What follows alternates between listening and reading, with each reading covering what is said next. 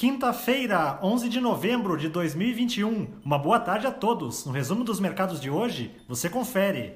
O Ibovespa terminou o dia em alta de 1,54% aos 107.595 pontos, impulsionado pela percepção dos investidores de que a PEC dos precatórios deverá avançar no Senado, o que poderá evitar uma piora na percepção do cenário fiscal.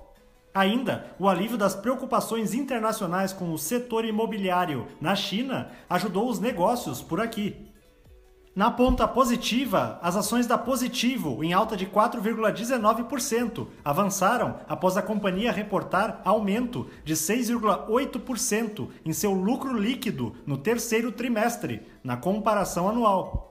Os papéis da JBS, com ganhos de 0,87%, foram impactados pela divulgação dos resultados da empresa.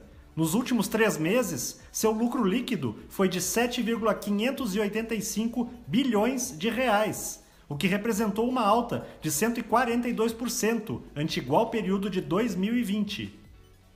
Na ponta negativa, as ações preferenciais do Banrisul, em baixa de 6,10%, repercutiram a queda de 39,2% no lucro líquido do banco entre julho e setembro, em relação ao trimestre imediatamente anterior. O dólar à vista, às 17 horas, estava cotado a R$ 5,40, em queda de 1,74%. Já no exterior, as bolsas asiáticas fecharam na maioria em alta, Apesar dos temores relacionados à inflação chinesa, as ações de incorporadoras do país avançaram, devido às especulações sobre a possibilidade de que possa haver apoio de Pequim ao setor. No Japão, o índice Nikkei teve alta de 0,59%. Na China, o índice Xangai Composto subiu 1,15%.